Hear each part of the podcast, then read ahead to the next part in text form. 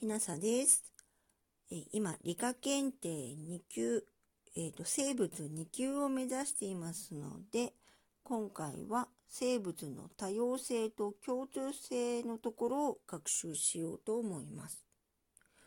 追試した時同じ結果が得られるか、再現性があるかどうかが重要となる。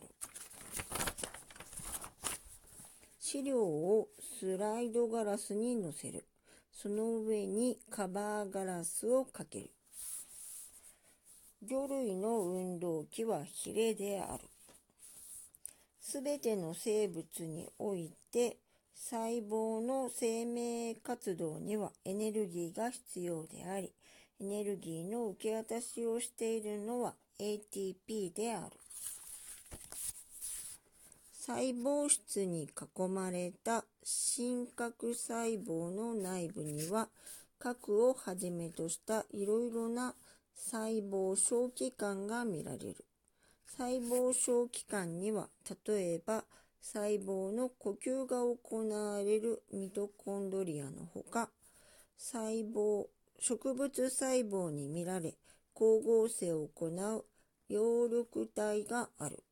これらの細胞小器官の周囲には細胞質基質、サイトゾルと呼ばれる液状の物質で満たされている。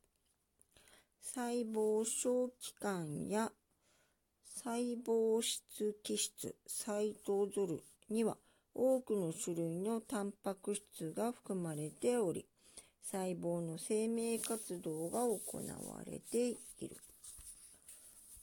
幻覚細胞にはミトコンドリアや葉緑体などの細胞小器官が見られない。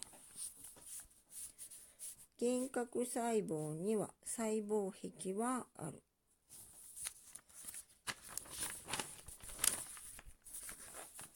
ミトコンドリアは長さ1から数マイクロメートルの棒状あるいは球状の細胞小器官で呼吸の場として有機物を分解し生命活動に必要なエネルギーを ATP として取り出している。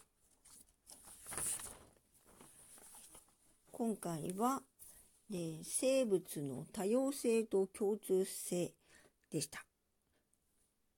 お付き合いいただきありがとうございました。もしあなたが聞いていらっしゃるのが夜でしたらよく眠れますようにおやすみなさい。